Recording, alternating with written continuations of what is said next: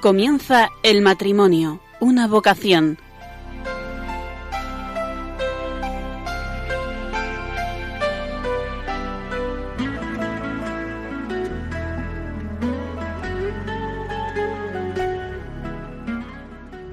Buenas noches, queridos oyentes de Radio María.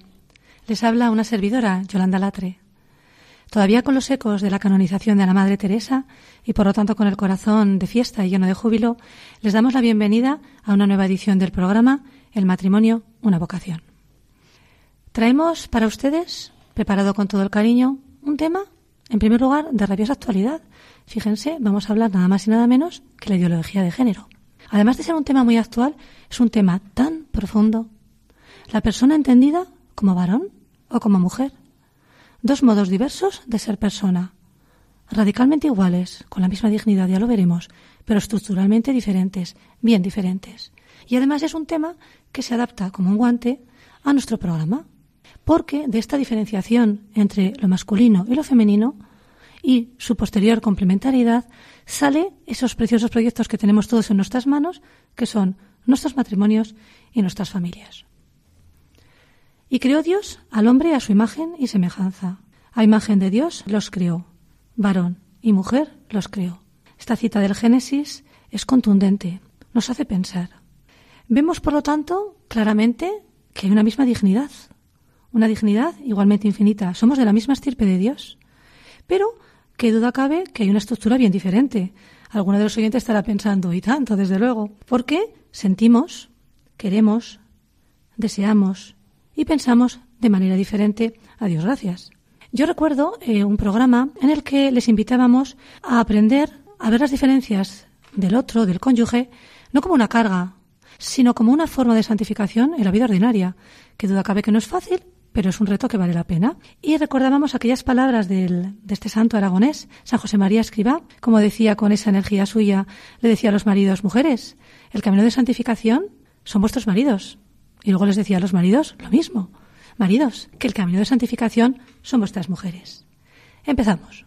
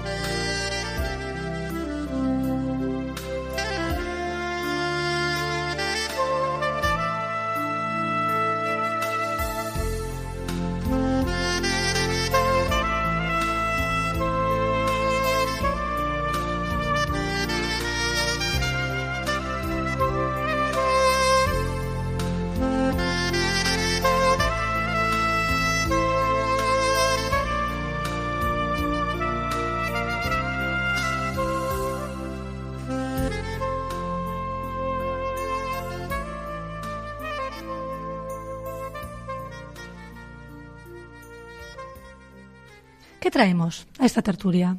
Pues traemos un prisma, esperamos que variado. Por un lado, tenemos a un sacerdote. Él tiene buena experiencia en su trabajo con novios, con matrimonios y con familias. También traemos a un matrimonio talludito, no tanto en edad, sino en experiencia matrimonial, pues son 22 años los que, los que ya tienen en su haber matrimonial. Además, tienen varios hijos, chicos y chicas, con lo cual saben mucho a la hora de poder hablarnos y compartir de cómo armonizar feminidad y masculinidad en ese proyecto familiar y matrimonial. Como les hemos dicho al principio, vamos a hablar de la ideología de género.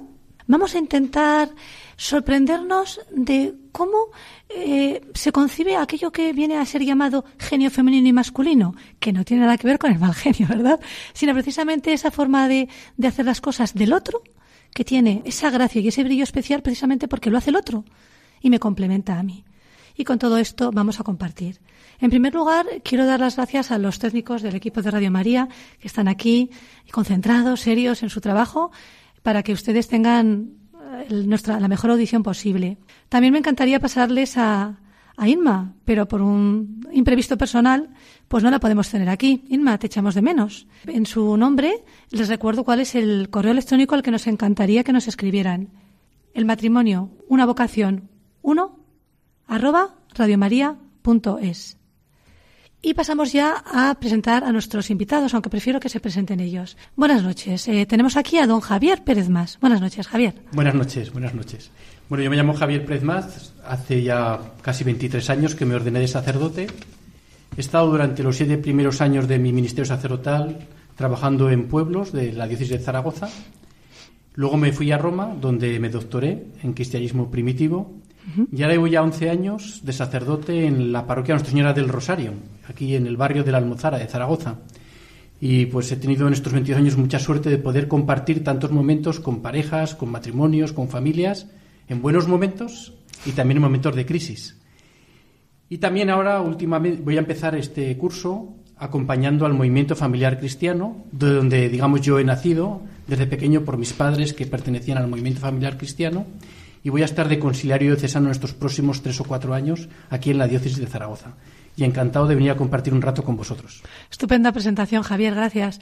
Y por otro lado tenemos al matrimonio compuesto por Marta Pellegrín y Juanjo Valdezate. Buenas noches. Buenas noches. Buenas noches. Mi nombre es eh, Marta. Como bien has dicho, Yolanda, llevamos 22 eh, años felizmente casados. Tenemos seis hijos de entre 19 y 9 años, tres chicos y tres chicas, hay empate técnico. Y soy maestra de profesión, hace 18 años que me dedico a la docencia. Bueno, pues mi nombre es Juan José Valdezate, soy esposo de Marta, lo primero de todo, y profesionalmente pues trabajo en la industria como responsable de producción y eso me facilita el relacionarme con muchas personas. A lo dicho por Marta, pues eh, también he de añadir que además de atender nuestros trabajos y por supuesto a nuestros hijos, y como podéis imaginar, pues nos sobra mucho tiempo, pues eh, también colaboramos junto con otras familias en varias asociaciones que promueven la educación en virtudes, tanto en los padres como en los hijos, principalmente pues con actividades en el tiempo libre. Estupendo. Bueno, pues vamos allá con la tertulia a ver todo lo bueno que podemos eh, ofrecer a nuestros oyentes. Decíamos al principio en la introducción, hombre, mujer. Tradicionalmente, ¿verdad?, se ha hecho mucho hincapié en la complementariedad, sobre todo biológica, y que duda cabe que esto es importante, pero a nosotros nos gustaría en este programa hacer más hincapié en esa complementariedad más, podríamos decir, intelectual o espiritual. Hablamos de inteligencia, de afectividad, o de psiquismo. Cuando hablamos de psiquismo nos referimos a las vivencias, los sentimientos, los deseos, el proyecto familiar. Eh, Javier me, mira, ¿verdad? Y me, y me asiente. Javier, adelante. Es que me gustaría, si me permites, Yolanda, empezar con una anécdota que nos puede encuadrar en esta cuestión que nos planteas, que vivo yo cuando tengo los, los cursillos de preparación para el matrimonio, con las parejas de novios.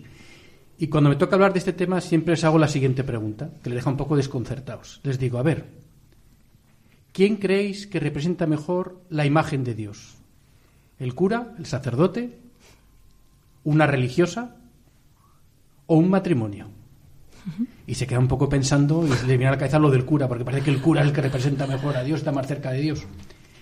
Y le dejo desconcertado y digo, pues no, la mejor imagen de Dios es la del matrimonio, porque Dios es uno, pero a la vez es diverso, ¿no? la trinidad de personas. Y a raíz de aquí les empiezo a contar ese texto del Génesis que todos recordamos, recordan nuestros oyentes, cuando el autor del Génesis cuenta el rato de la creación y dice que Dios crea la naturaleza, las aguas, los vegetales, los animales y crea al hombre Adán. Y entonces le dice Dios a Adán, disfruta de la creación. Y Adán disfruta de la creación porque es bella, porque es bonita, pero encuentra un problema. Y es que Adán no encuentra ningún ser en la creación con el cual compartir de tú a tú su existencia.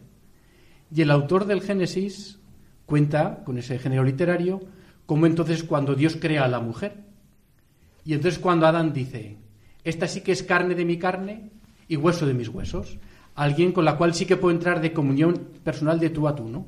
Con lo cual esa distinción de hombre-mujer no es un problema, para mí, ¿no? Creo que es importante subrayarlo, sino que es una riqueza de complementariedad del varón y de la mujer. Estupendo, pues esto lo bajamos a la realidad, ¿verdad? Y ahora os pregunto, Juanjo, Marta, ¿qué os ha regalado el otro? Decía Juanjo en su presentación, felizmente casado. Da gusto oírlo. ¿Por qué? Eh, bueno, yo puedo decir que a mí eh, Juanjo me ha hecho mejor, ¿no? Mejor persona. Yo no entiendo mi vida sin Juanjo. Eh, en realidad me ha regalado todo porque se me ha dado, me ha dado todo lo suyo y yo lo quiero a él todo, o sea, con sus virtudes, con sus defectos, que hay que aprender a quererlos, con su forma de ser como hombre, ¿no? Si tuviese que destacar algo, pues, eh, bueno, pues la confianza y la seguridad que me aporta, ¿no? Me fío plenamente de él y, bueno, por otra parte, ¿cómo no me voy a fiar de la persona que sé, porque eso se le nota? que me quiere y que sabe pasar por alto pues mis defectos, mis equivocaciones, hay veces que después de algún pequeño malentendido le digo, pues perdón, y enseguida me dice, no, no, no, no hay nada que perdonar, ¿no? Uy, vamos a sacar de aquí, vamos a poder salir por la puerta. El caso es que me estoy sonrojando porque todas estas cosas tan bonitas que me dice mi esposa, pues la verdad es que se agradecen. Los oyentes no lo ven, pero yo lo estoy viendo y lo confirmo. Está sonrojando. Sí. Bueno, pues eh, en mi caso hay una cosa muy clara y es que Marta me hace, eh, me hace ser más sociable. Porque como mujer que es, es muy comunicativa. Y el hecho de que la mujer le guste hablar no, significa que sea un aspecto negativo. Todo lo contrario, a mí me ayuda a no ser tan reservado. El, el, ejemplo de Marta pues ayuda a, me ayuda para relacionarme con mayor facilidad con otras personas. En cualquier caso, Creo que para alcanzar la felicidad en el matrimonio es muy importante conocer y aceptar las diferencias que hay entre el hombre y la mujer. Y, conocer esas diferencias nos ayudan mejor a comprender al otro, pueden evitar muchos conflictos y, desde luego, es seguro que nos van a ayudar a superarlos con éxito cuando estos surgen. Yo creo que algún oyente oyéndote, Juanjo, habrá pensado, se habrá quedado con aquello de que es comunicativa, le gusta hablar y que esto es muy bueno. Yo digo, esto, esto habría que repetirlo, ¿verdad? Sí, Javier, querías. Sí, quería decir que a veces las cosas se valoran cuando se tienen, pero cuando sobre todo se valoran es cuando a veces se pierden. Y seguro que muchos de nuestros oyentes tendrán esa situación, desgraciadamente, de haberse quedado viudos o haberse quedado viudas. Y como sacerdote, con mi acompañamiento que he tenido a personas que han perdido a su cónyuge, todos y todas dicen siempre lo mismo, ¿no? Que la pérdida de su marido, la pérdida de su mujer, les ha desestructurado, les falta como esa otra, llamamos media naranja, esa, esa riqueza que les complementaba y se sienten como realmente partidos por la mitad, ¿no? Que es una manera también de demostrar cómo esa complementariedad hombre-mujer en el matrimonio, repito, no es una dificultad, no es un problema, sino al contrario, es una maravilla porque enriquece y cuando no se tiene, se echa en falta. Fijaros que todo lo que estamos hablando eh, choca de lleno Sí, cuando hablamos de la ideología de género, aquí estamos hablando como si esto fuera lo más normal del mundo, pero, pero realmente no es así, ¿verdad? Y nos encontramos hoy en día con la ideología de género, en la que el otro día leía yo que era una de las mayores, bueno, la, rebelión actual de la, de la criatura contra su creador. Es cuando el hombre y la mujer de, no quieren seguir las exigencias de su propia naturaleza. Es un poco, pues, pues ser, ser el propio Dios. A mí me gustaría muchísimo, aunque luego Javier, al final de la tertulia, nos va de una forma más, más dogmática, nos va a hablar en una entrevista más específicamente sobre la ideología de género, no me gustaría dejar de tocar este tema en la tertulia para ver sobre todo cómo vosotros como matrimonio o vuestros trabajos en, con vuestros hijos, cómo lo, cómo lo planteáis. Por ello os invito un poquito a compartir. A mí me consta, Juanjo, que fuera de micrófonos hablabas algo de, en tu trabajo, ¿verdad? Cómo este tema no, no te resultaba nuevo. Pues es cierto. Eh, yo puedo hablar desde mi experiencia personal. Puedo hablar pues, de los comentarios que oigo a mis compañeros de trabajo y, curiosamente, eh, coinciden eh, pues, con lo que el otro día me transmitía mi hijo mayor y que también oye en el ambiente universitario. Básicamente se puede resumir en una frase, en una expresión, vive y deja vivir. Las personas, eh, los eh, universitarios, eh, muchos de ellos, pues no ven ningún problema en que cada uno haga y decida libremente pues lo que piensa, siempre que no perjudique a los demás. ¿Qué, ¿Qué trasciende de estos comentarios? ¿Qué es lo que yo veo? Pues que existe un desconocimiento profundo de este asunto. Porque esta supuesta libertad, abanderada pues por los ideólogos de este movimiento, lo que pretende en el fondo es destruir la familia, La institución que, además es la más valorada por la mayoría de los, de los españoles. Y además pone en cuestión a la propia Iglesia porque defiende a los, valor, los valores y la riqueza que para la humanidad pues tienen las diferencias que hay entre hombre y mujer. Sí, sí, sí, sí, por supuesto, Javier. El Papa Francisco en bastantes ocasiones ha hablado explícitamente contra la ideología de género. De hecho, aconsejo a los oyentes que puedan buscar una catequesis que hizo en abril, creo que es el 15 de abril, aunque eso lo hago digo de memoria, pero del mes de abril, donde él hablaba explícitamente de la ideología de género. Pero ahora en la Jornada Mundial de la Juventud, recientemente celebrada en Cracovia, en Polonia, el Papa Francisco ha vuelto a repetir una frase de estas que tiene él tan incisivas, que le llama colonización ideológica. Muy buena. Como que la ideología de género está intentando imponerse a las futuras generaciones como lo habitual, lo normal, y se quiere poner como pensamiento dominante. Es la dictadura que se quiere imponer a las nuevas generaciones y vosotros lo veréis con vuestros hijos y tantas y tantas familias pues en la educación de sus hijos. Sí, mira, eh, estás contando esto y recuerdo que no hace ni 15 días, eh, bueno, uno de mis hijos mayores me dice, mamá, voy a quedar con un amigo a tomar algo, tal, y por allí andaba una de las pequeñas y se vuelve y le dice, ¿quedas con fulanito? Sí, sí. Dice, ¿es que vosotros sois gays o qué? Entonces, bueno, los dos, los dos, los mayor y yo nos miramos pues diciendo, pero bueno, a ver, esta, esta mocosa, ¿qué es lo que está diciendo? Quiero decir, porque es que mis hijos mayores y, y bueno, no se llevan tantísimo tiempo unos de otros, ¿eh? O sea, pero esta nomenclatura no la utilizaban. Lo que pasa que, bueno, pues es verdad que está en el ambiente, como tú dices, Javier, y además es que no hay serie de televisión, y si me apuras, eh, hasta dibujos animados, en los que esto no esté presente. ¿eh?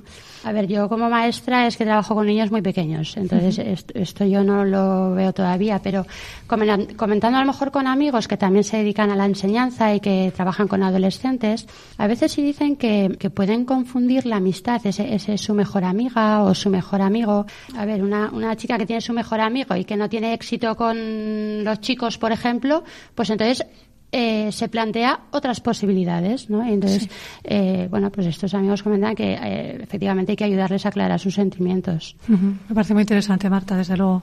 Yo querría aportar también un ejemplo real. En este caso positivo, bueno, un problema y cómo se afronta por parte de los padres, porque yo creo que también nuestros oyentes les viene bien no solamente, digamos, que denunciemos la ideología de género como pensamiento que no construye a la persona, sino que también demos esperanza, ¿no? De cómo poder afrontarlo a los padres, a los educadores. Yo tengo el caso de una familia que ha vivido precisamente lo que acaba de contar Marta. Uno de sus hijos ha empezado a dudar de su orientación afectiva por la influencia de su pandilla del colegio. él, ha, él ha escuchado en casa unas cosas, pero en la pandilla ha escuchado unas cosas bien distintas y eso le ha llevado a entrar en duda se lo ha planteado a los padres y esto me parece muy importante si a todos los padres y educadores que nos estén escuchando esta noche. Qué importante es que los padres tengan esa acogida, esa confianza para que los hijos les planteen los problemas. Porque es en casa donde se pueden plantear mejor. Pero para hace falta ese trabajo previo de los padres, de los educadores, de crear esos puentes para que los hijos, cuando tengan estos problemas, estas dudas, tengan la confianza de, plantearlas en casa. Entonces, este, estos padres han acogido, han dado mucha confianza, no han dramatizado, no hay que dramatizar. Es muy importante no dramatizar. Y qué difícil, ¿eh? Tiene que ser, pero es cierto. Hay que tener la sangre fría, ¿eh? La sangre sí, fría. Corazón caliente, sangre fría. Sí. Y hacer ver a ese hijo, a esa persona a la cual quieres orientar, cuál es la verdadera escuela del amor. Porque luego amar, donde hay que aprender a amar, es en casa. Y eso yo creo que es el gran reto de la familia cristiana hoy día y de cualquier familia. Enseñar a amar a los hijos en casa. Para saber luego enfrentarse a diferentes puntos de vista que van a ser contrarios a ese concepto del amor que nos ha enseñado Jesucristo y que vivimos en nuestra, en nuestra familia cristiana. Sí. Curiosamente, pues siguiendo un poquito lo que decía Javier, pues la verdad es, es que este tema nos lo planteábamos el otro día en casa Marta y yo a raíz pues de un comentario también que hizo de uno, uno de nuestros hijos más mayores porque en clase se debatía la barbaridad que suponía que unos padres llevaran al psicólogo a uno de sus hijos porque tenía tendencias homosexuales. y, nosotros, eh, mm, pues, nos dio que pensar y, dijimos, bueno, ¿qué haríamos si llegase esta situación a nuestra familia? Y coincidimos plenamente con lo que ha dicho Javier. O sea, tendríamos las ideas muy claras al respecto. afrontarlo sin dramatismo derrochando todo el cariño del mundo hacia nuestro hijo, acompañarle y, también rezar, ¿por qué no? Rezar porque el que se sabe en las manos de Dios pues sabe que, se ha de resolver todo pues según su voluntad y de la mejor manera posible. Sí, desde luego que eso es un descanso, poder depositar el problema allí, ¿verdad? Eh, vamos ahora, mm, como luego Javier nos va a profundizar un poquito más en la ideología de género, vamos a seguir avanzando. Me gustaría que los oyentes escucharan una canción actual, simpática, de Julieta Venegas, que se titula Con limón y sal. En ella nuestra cantante ha optado por aceptar a, a su pareja, su media naranja, tal como es. No necesita nada más y lo acepta. Escuchen, por favor.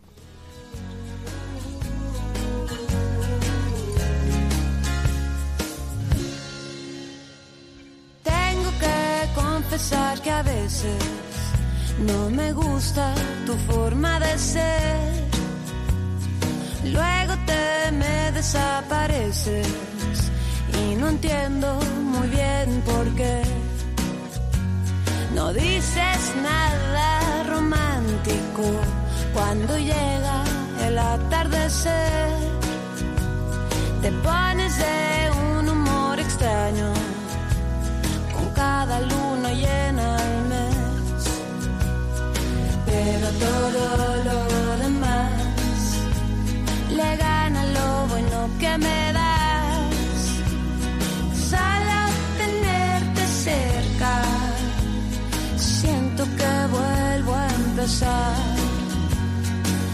Te quiero.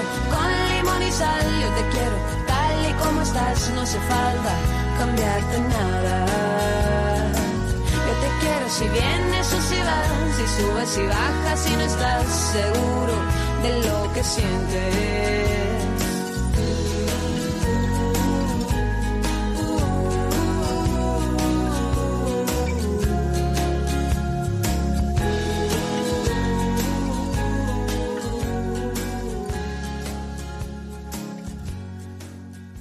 Pues todavía tatareando la canción de Julieta Venegas, entramos de lleno en las virtudes, si es que podíamos decirlo así, femeninas y masculinas.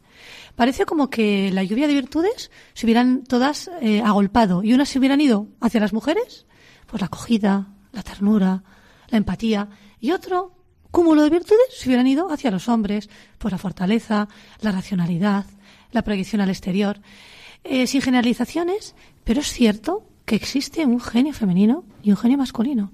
Es cierto que existe, gracias a esta, a esta diferenciación, existe la posibilidad de enriquecerse mutuamente y que cada uno no tenga que sentirse empujado a imitar al otro, sino solamente a admirar y disfrutar de lo que el otro le aporta.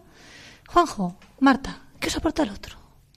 Pues mira, Yolanda, yo quisiera eh, ahondar en, ese comentario que, que haces acerca de las diferencias que hay entre el hombre y la mujer.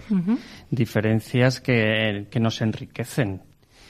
Y para mí, pues está claro y además es lo natural, pues que esas diferencias existen. Y no solamente en el aspecto físico, que es evidente y que nadie discute, sino también en el aspecto psicológico. La mujer, el aspecto que más destaco yo de la mujer, pues sería su sensibilidad. Y yo me doy cuenta, por ejemplo, pues que Marta, da importancia a cosas que yo pasaría por alto, cosas que para mí son insignificantes. ¿Por qué? Porque ella actúa desde el punto de vista del corazón y yo como hombre pues soy más analítico y lo hago desde la racionalidad. Y además nuestros hijos creo que necesitan eso de los dos, la racionalidad del padre y la afectividad que nace de la madre. Por ejemplo, pues Marta en casa es mm, mucho más exigente con nuestros hijos que yo. Bueno, yo creo que como todas las madres, sí lo... Ahí vamos Marta, con poderío. Pero bueno, ella es más exigente, yo soy más condescendiente. ¿eh? ¿Pero qué observo? Pues que cuando alguno de nuestros hijos tiene algún problema afectivo, recurren principalmente a su madre. A mí me requieren pues cuando necesitan que les explique las matemáticas cuando necesiten, necesitan que hable con ellos en inglés. O si tienen algún problema con el ordenador o con el móvil, algún problema, algún, algún aspecto técnico, pues entonces ahí estoy yo, ahí entro yo.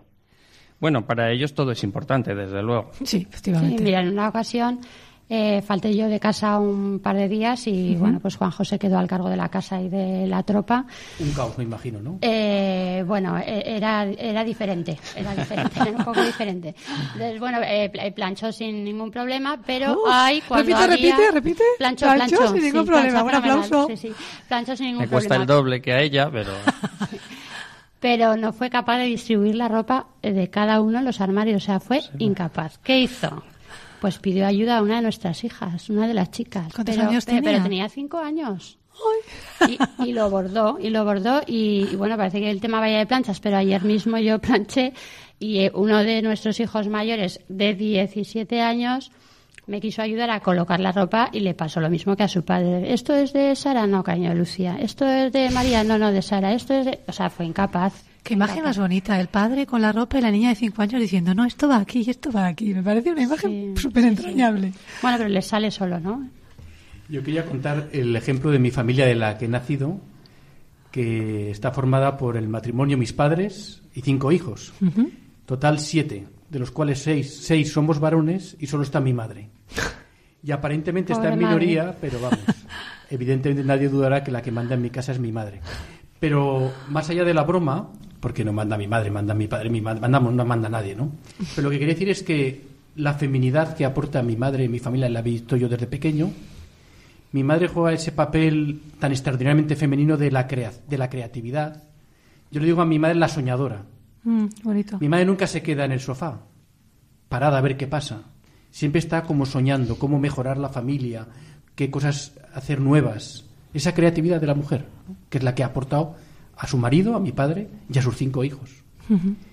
Pero también tengo que decir que mi padre no es un elemento pasivo. Mi padre, como todo buen varón, primero protesta, pero después de protestar, luego hace caso a mi madre y así nos ha ido de bien. Y es la que, el que hace capaz que los sueños de mi madre se puedan realizar. ¿no? Ahí yo veo muy bien esa complementariedad de psicología masculina y femenina. ¿no? Mi madre abre caminos, mi madre abre puertas, pero luego hace falta mi padre para que se abran realmente, ¿no? para dar estructura a esa imaginación, a esa creatividad de mi madre. Qué anécdota más gráfica y muy bonita. Gracias, Javier. Eh, me hacen señales, Juanjo y Marta. ¿Queréis seguir, seguir hablando? Adelante, adelante. Pues sí, pues mira, Yolanda, llegados a este punto, me gustaría comentar pues cómo distribuimos las tareas en nuestra casa. Uy, muy interesante. Escucho con toda mi atención. Cada uno de los miembros de nuestra familia, pues desde el más pequeño de los hijos hasta el padre de la casa, pues tiene su encargo.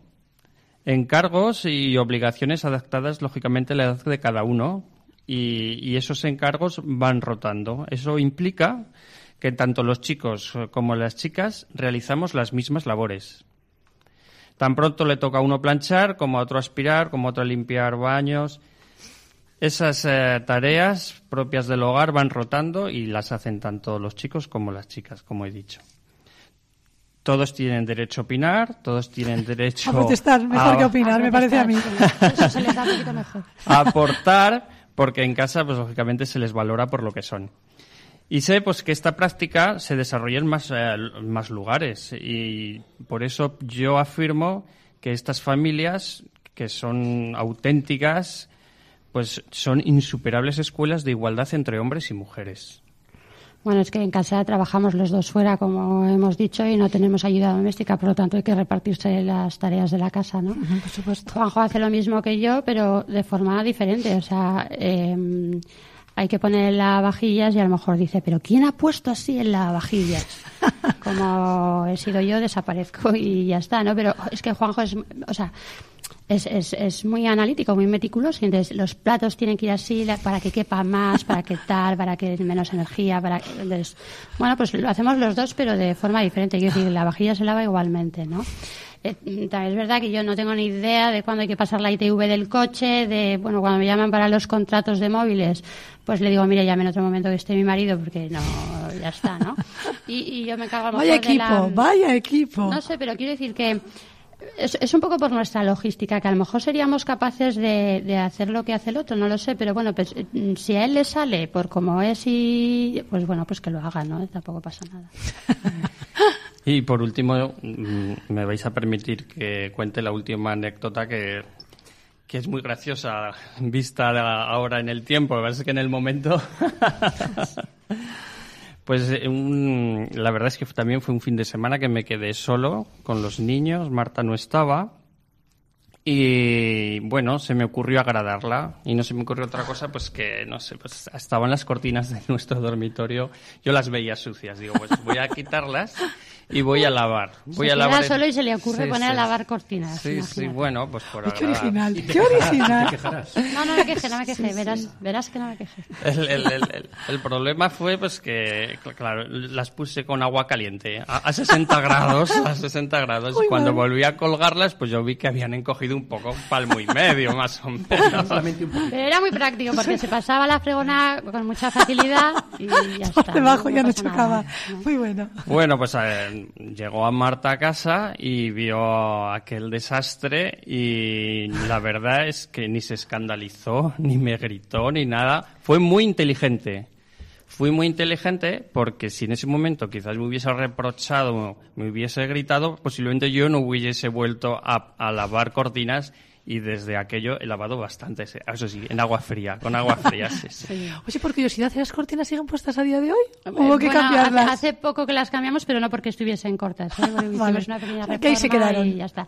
Bueno, la cuestión es que, con lo que cuenta Juanjo, que tampoco podemos pretender que hagan las cosas igual que nosotras las haríamos, porque en realidad amar es dejar ser, y él es hombre y yo soy mujer, y entonces, bueno, pues hay que dejarle ser y ya está. Entramos ya a la mar de animados, la verdad en la última, en la última idea y es, es fundamental. Estamos hablando en todo momento, si os escucha, y, lo que, y lo que se respira es complementariedad, preciosa y bendita complementariedad, ¿verdad? Gracias a esto, pues se han podido formar esta preciosa realidad familiar. Vemos, gracias a esta complementariedad, que tenemos una personalidad que se ajusta a la nuestra. Podemos darnos para el otro como un regalo. Me parece la anécdota que has contado de la, de la de las cortinas me parece un precioso regalo. Pues muy buena voluntad, yo vi la por eso, que ponía. O sea, efectos, sí, sí, aunque Es como si yo me pongo a cambiar la batería del coche, pues es un desastre. o sea, eh, todo, todo habla, ¿verdad?, a esa comunión conyugal. Pero claro, yo os escucho a todos y oigo a la familia de Javier, os veo a vosotros y digo, esto es el libro. Esto no siempre es así. También hay momentos en que hay crisis, esto cuesta, y a mí me gustaría un poquito saber en dónde os apoyáis. ¿Cómo se consigue esta complementariedad que parece de libro oyendo tan, tan perfecta? ¿En dónde os eh, apoyáis? Bueno, yo, mira, eh, te contestaría con bueno, con un, pequeño truco o contraseña que tenemos en casa. Hay veces que es verdad que las cosas no, no funcionan, que hay pequeños encontronazos y demás. Pero bueno, pues eh, Juanjo y yo tenemos una contraseña. Bueno, yo cuando hay mm, algún problema serio me callo, porque si hablase diría más de lo que quiero decir y luego me arrepentiría. Entonces, eh, Juanjo, cuando me ve callada, eh, pues es mala señal, es muy mala señal.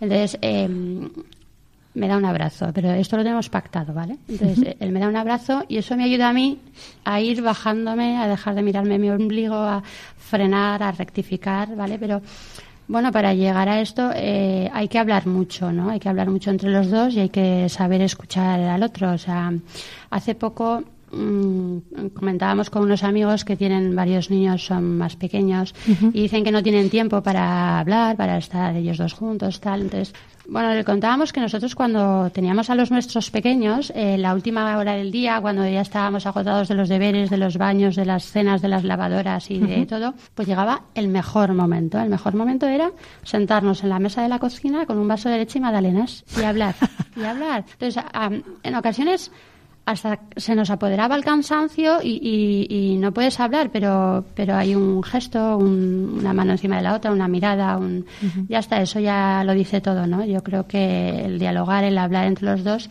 es una forma indispensable de, pues para madurar, ¿no? Esa vida matrimonial y, familiar. Me parece una buena receta, la verdad, para todos los oyentes. Mira, una buena receta mm, mm, nos la dio un sacerdote que nos acompañó en nuestro noviazgo y que nos preparó para el matrimonio que bueno, pues la tenemos que agradecer muchísimo.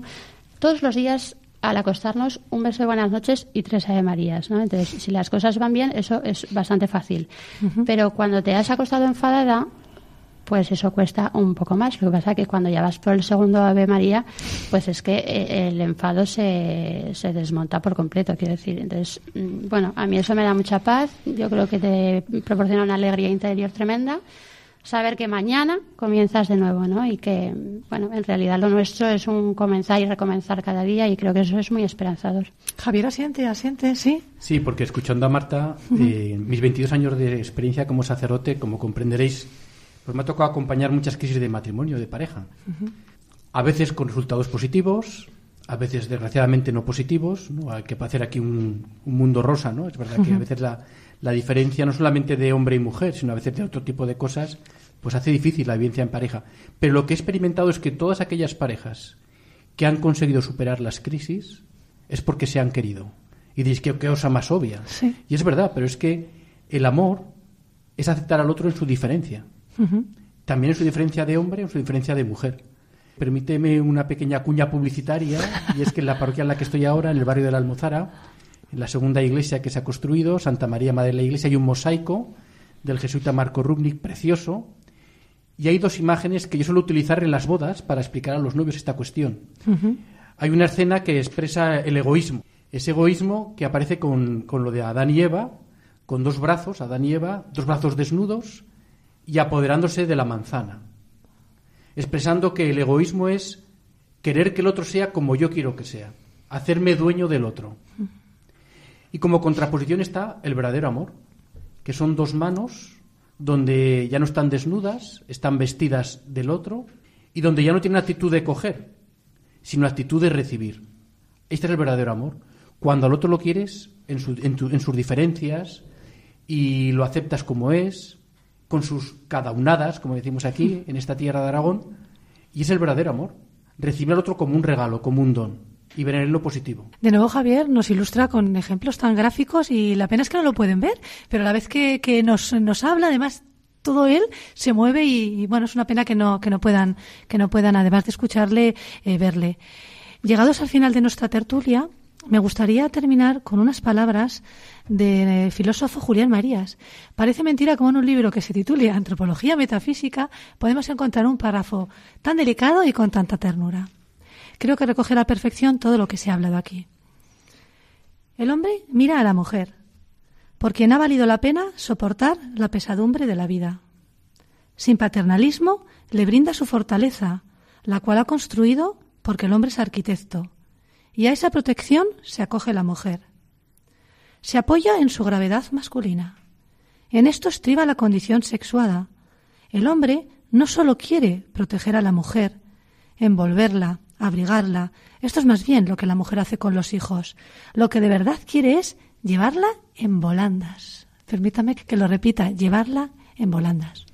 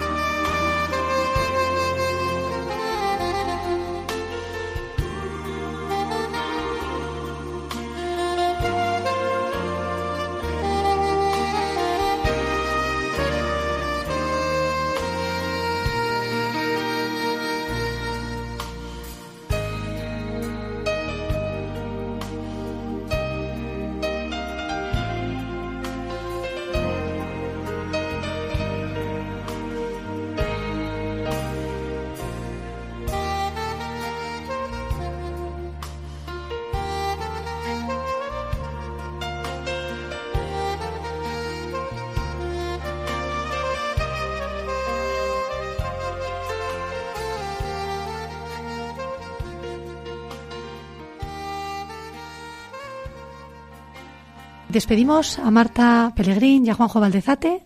Muchísimas gracias por vuestra experiencia. Ha sido un auténtico gusto teneros aquí. Buenas noches, gracias a vosotros. Ha sido un placer estar con vosotros y con vuestros oyentes. Muchas gracias. Y le pedimos a Javier que por favor no se retire porque tenemos que desarrollar nada menos que una entrevista sobre la ideología de género. A ver, salen chispas. Empezamos, Javier. Eh, primero, vamos a trasladarte consultas que nos han llegado de los oyentes. ¿A qué objetivos crees que puede responder la ideología de género? Yo creo que la ideología de género, para encuadrarla y entenderla bien, hay que situarla en un marco un poco más amplio que el actual, en estos momentos de la historia. Y ese es lo que se llamó ya hace ya bastantes años la revolución sexual, donde lo que se busca es romper con esa cultura que hemos vivido sobre todo en Europa desde el cristianismo, donde la sexualidad va siempre unida al amor. En esa visión cristiana de, de la sexualidad siempre unida al amor. Entonces hay una primera ruptura que es sexualidad del amor. Y así la sexualidad en sí, independiente de que haya o no haya amor, eso es una cosa secundaria, eso fue la revolución sexual, ya es algo en sí bueno y da igual que haya amor o no haya amor. Ahora ha venido un segundo paso, y es la segunda ruptura, donde la ruptura es la sexualidad biológica y la identidad.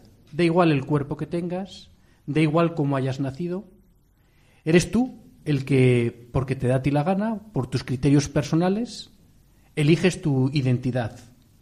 Ser hombre, ser mujer, o ir cambiando según. Es un poco la ideología Nero busca eso, ¿no? Romper, romper con, con esa visión de que para los cristianos ¿no? nace en, en el proyecto de revelación de Dios. La verdad es que, mm, además, eh, tal como lo estás explicando, vemos también que esta ideología se propaga con una facilidad y una rapidez espectacular. Ya decían en la tertulia nuestros, nuestros, eh, nuestro matrimonio, cómo aparece ya en el trabajo, en el colegio, nuestros hijos, ya están los iconos del WhatsApp, aparecen familias formadas por, por hombres y por mujeres. ¿Verdad? Porque, ¿Por qué se difunde con tanta rapidez? Javier, ¿cuál es tu opinión? Bueno, para empezar, yo creo que el gran objetivo que buscan de difundirlo rápidamente es porque si puede haber alguna institución que realmente frene esta idea de romper esta cultura antropológica que, del cristianismo es la familia. Entonces, una manera de romper la familia es la ideología de género.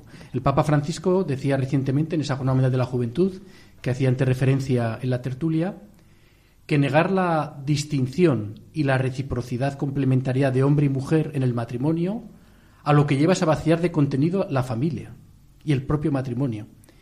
Entonces hay un gran interés en destruir la familia. Entonces ahí yo me atrevería a decir, y el Papa Francisco lo ha dicho, que hay verdaderos lobbies, grupos de presión que tienen el gran poder del cine en sus manos, el gran poder de los medios de comunicación, el gran poder de la publicidad, y están intentando, también lo decían antes Marta y Juanjo, contando ejemplos de la serie de televisión, imponer como pensamiento dominante la ideología de género. Entonces, digamos que tienen muchos apoyos y también hay mucho dinero detrás. Y luego, junto a este factor, hay un segundo factor que también ocurre y es que la sociedad actual, en la medida en que directamente proporcional ha perdido los valores cristianos, los puntos de referencia cristianos, ha perdido los puntos de apoyo.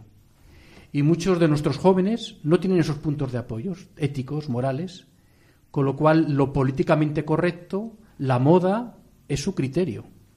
No criterios personales, sino criterios de moda, de lo que se lleva, de lo que piensa la mayoría, y cuesta mucho, y los padres de familia lo sabrán por sus hijos, cuesta mucho rebelarse ante ese pensamiento dominante que es una verdadera dictadura. En efecto, como tú decías, el colonización, ¿verdad? Decías antes. El Papa Francisco dice colonización ideológica. Sí, es muy interesante lo que estás diciendo. Nos gusta mucho ver que estás, como dice un sacerdote muy apreciado por mí, empapado. Y nos encanta todas las citas que estás dando del, del Papa Francisco, ¿verdad? Esta pregunta va para nota. ¿Algún oyente quiere saber la diferencia entre ideología de género y feminismo? ¿Podrías en, intentar un poquito aclararnos? Hombre, sobre todo si, si caen bien las citas del Papa Francisco, porque tengo aquí, hace poco preparando un trabajo que tengo que realizar, me venía hablando de este tema, precisamente el Papa Francisco, y estas son palabras textuales suyas, y luego las leo y luego las comento. Muy bien. El Papa Francisco decía que, obviamente, hablando de la importancia del papel de la mujer, que es lo que el feminismo dice defender, pero él decía, claro que hay que dar importancia a la mujer faltaba más. y su papel en la sociedad y en la Iglesia. Y es indudable, decía el Papa Francisco, que debemos hacer mucho más en favor de la mujer. Y en eso podemos parecer que coincidimos con el feminismo. Pero el feminismo a lo mejor lo hace a veces, parece que desde un complejo de inferioridad, como que para que la mujer suba lo que hay que hacer es ponerse en el papel del hombre. ¿no? El Papa Francisco dice, es necesario que la mujer tenga un peso real en la sociedad y en la Iglesia, pero sin desvirtuar la mujer, sin vaciarla de contenido. Lo que hay que conseguir es que la mujer sea mujer y que el hombre sea hombre, no intentar cambiar los papeles. Y en esto la ideología de género evidentemente no ayuda, al contrario. Lo importante es que la mujer aporte la feminidad, lo que es ser mujer, que es algo precioso y extraordinario, a la sociedad, a la iglesia, y que se potencie. Potenciando la mujer, se potencia la familia, se potencia la sociedad y se potencia la iglesia, pero siendo mujer, no jugando a ser algo que no es ser mujer. Eres un sacerdote joven, te queda mucho todavía por hacer. Bueno, joven, joven. Queremos que nos animes y nos digas cómo ves el futuro. Bueno, yo creo que cualquier momento de la historia de la Iglesia tiene dificultades. Cualquier momento de la historia de la humanidad encuentra problemas. Y este tiempo actual, evidentemente, en esta parte del mundo, por hay que tener una visión mucho más universal.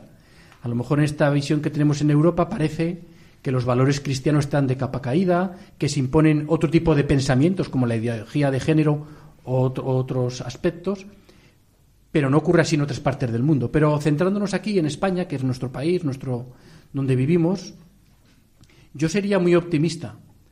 ¿En qué sentido? No en que seamos mayoría de pensamiento, vamos a decirlo así, no en que las cosas soplen a favor, que no es así. Es verdad que hay muchas dificultades, pero también es verdad que tenemos lo que decía antes, esos puntos de apoyo. Y no me importa volver a citar al Papa Francisco. Esta ya no un texto que él haya dicho, sino lo que es su persona. El Papa Francisco creo que es obvio que es un soplo de aire fresco del Espíritu Santo para la Iglesia y para la sociedad. Y el Papa Francisco, tanto en la Evangelii Gaudium como ahora en la Moris Laetitia, pues es un soplo de esperanza. Es un no vamos a dejar de perder el tiempo en quejarnos, vamos a dejar de perder el tiempo en protestar, aunque a veces hay que denunciar, como hemos hecho en este programa, y vamos a empezar a trabajar. Porque la mejor manera de vencer el mal, esto es una frase escriturística, es con abundancia de bien. Y la mejor manera de vencer la crisis, estamos hablando de la ideología de género, este ataque a la familia o este intentar desvirtuar lo que es el concepto de familia es viviendo la familia en su total intensidad y mostrando la belleza de la familia. Me parece estupendo cuando comentas vencer el mal con abundancia de bien. En un programa anterior estuvimos desarrollando lo que era la Moris Leticia y efectivamente era una sobreabundancia, era una esperanza en positivo. Totalmente de acuerdo.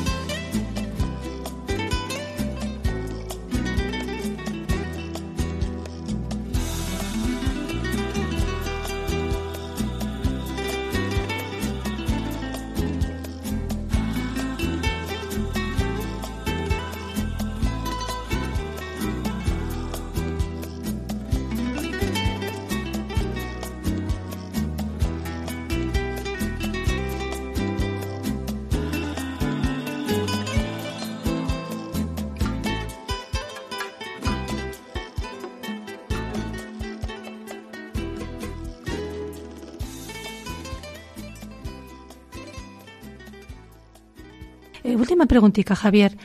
¿Qué hacemos las familias? ¿Qué podemos hacer? Bueno, ya sé que este programa creo que se veía a nivel nacional, ¿no? Sí. Pero aquí en la diócesis de Zaragoza, y no creo que sea muy distinta al resto de España, ni del mundo, porque al final todos estamos bebiendo de ese camino que nos guía el Papa Francisco, con la Evangelii Gaudium y ahora con la Moris Leticia. Pero en el plan pastoral de la diócesis de Zaragoza, entre los diferentes retos que hay para estos próximos años, hay uno que está dirigido especialmente a la familia. Que es mostrar la belleza de la familia, mostrar a la sociedad la belleza del matrimonio, mostrar a la sociedad que cuando una pareja se casa desde la fe, como matrimonio cristiano, su misión no es ponerse, subirse a una farola en la calle y empezar a gritar a los viandantes, ¿no? y a predicar y a hacer grandes sermones y discursos, sino que tienen que hacer es mostrar dónde están, en su trabajo, en su comunidad de vecinos, en su pandilla de amigos, la belleza del matrimonio, la belleza de la familia, que es posible ser feliz queriéndose con tu pareja, que es posible ser feliz en una familia con dificultades, como hemos hablado hoy aquí, pero que es donde realmente, hemos dicho antes, se aprende a amar y se aprende a ser feliz. La familia es algo que más que explicarlo, lo que hay que hacer es vivirlo. Entonces, si yo creo que tenemos un reto, se tiene un reto por parte de las familias cristianas es mostrar al mundo que no solamente se puede, sino que hay que querer poder, como dice la canción de, Diego Torres, ¿no? Querer poder amarse, querer poder transmitir qué bien se vive en familia. Pues Javier, mm, don Javier Pérez Más. Muchísimas gracias por, por, venir aquí a esta entrevista y vamos a utilizar unas palabras que tú has dicho para despedir este programa. Eh, ojalá hayamos sido capaces de nuevo de mostrar la belleza del matrimonio y de la familia. Queremos agradecerle su compañía. Eh, sabemos que no corren vientos fáciles, ¿verdad? Pero estamos en manos de la Virgen. Aquí a la Verica de la Virgen, pues bueno, eh, sabemos que la victoria está asegurada. Les emplazamos dentro de unos días a una nueva edición del programa El matrimonio, una vocación. Buenas noches y muchas gracias. Muchas gracias a vosotros.